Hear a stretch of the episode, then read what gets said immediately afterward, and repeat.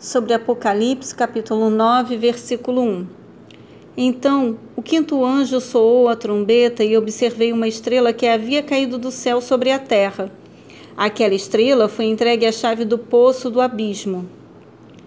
Aqui a estrela caída refere-se simbolicamente à figura de um anjo caído. No capítulo 8, versículo 10, a estrela tem a ver com uma sequência de distúrbios cósmicos. A expressão grega abismo transmite o sentido de algo muito profundo ou trevas sem fim, onde estão presos os espíritos rebeldes reservados para o dia do juízo. Expressão usada na Septuaginta, versão grega do Antigo Testamento, para traduzir um termo hebraico que se refere às profundezas primevas. Versículo 3. Desta fuligem saíram gafanhotos que vieram sobre a terra e lhes foi concedido poder como dos escorpiões da terra. Similaridade com a oitava praga do Egito, Êxodos 10, do versículo 1 ao 20. Versículo 4. Contudo, eles receberam ordens para não causar dano nem à relva da terra, nem a qualquer planta ou árvore, mas somente aqueles que não haviam recebido o selo de Deus em suas frontes. Os gafanhotos do Apocalipse têm uma missão especial no primeiro dos ais. Não atacam os crentes nem devoram seu alimento favorito, as folhas verdes, assim como ocorreu com os filhos de Israel durante as pragas no Egito. Versículo 6. Assim, naqueles dias as pessoas procurarão a morte, todavia não a encontrarão. Desejarão morrer, mas a morte fugirá deles. Cinco meses é o ciclo normal de vida dos gafanhotos orientais, também é o intervalo estação, da estação seca na região, primavera até o final do verão, quando se espera a invasão dos enxames de gafanhotos famintos trazidos pelas correntes de ar. Pode-se imaginar também o período de maior influência nefasta de um ataque nuclear. Um poeta romano do século I a.C., chamado Cornélio Galo, escreveu: Pior do que qualquer ferimento ou dor é a vontade de morrer sem poder. Versículo 9. Possuíam couraças como armaduras de ferro, e o som das suas asas assemelhava-se ao barulho de muitos cavalos e carruagens correndo em direção à batalha.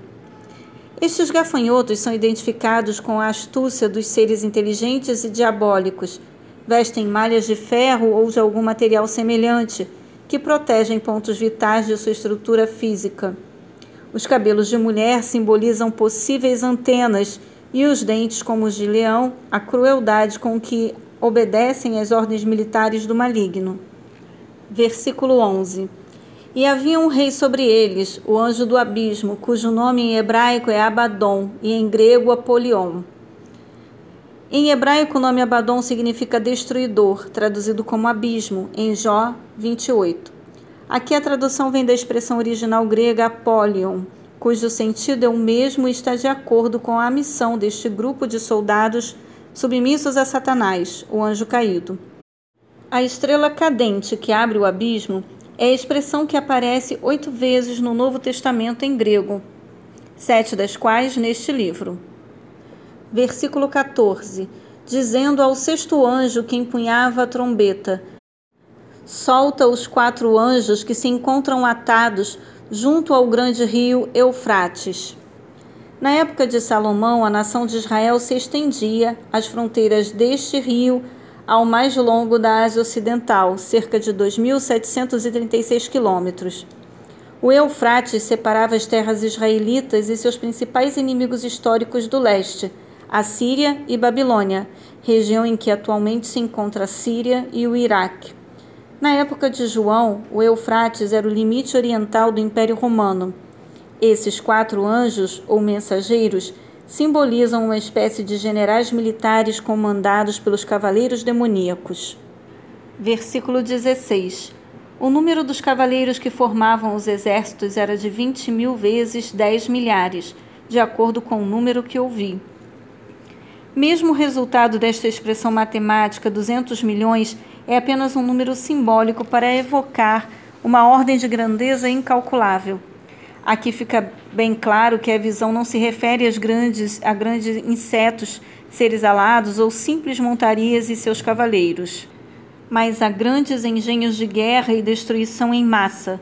Aviões, helicópteros, submarinos atômicos, mísseis inteligentes com ogivas nucleares, armas químicas e outros equipamentos bélicos de alta tecnologia. Hoje, sob controle de Israel e das grandes potências militares da Terra, podem perfeitamente provocar todas estas catástrofes e deflagrar um grande e derradeiro conflito mundial. A visão de João enfatiza Deus agindo segundo seu exato cronograma com datas e horas marcadas. À medida que os eventos históricos evoluem para as etapas mais dramáticas e desumanas, o Senhor continua a oferecer sua salvação às pessoas em todo o planeta e a clamar por um arrependimento que tema em não ocorrer. Versículo 20. O restante da humanidade que não morreu por causa desses flagelos, nem mesmo diante disso se arrependeu das mais obras de suas mãos, deixando de adorar os demônios e os ídolos de ouro, prata, bronze, pedra e madeira, ídolos que não conseguem ver, nem ouvir, nem andar. Salmos 115, do versículo 4 ao 7, Salmo 135, do versículo 15 ao 17 e Daniel capítulo 5, versículo 4.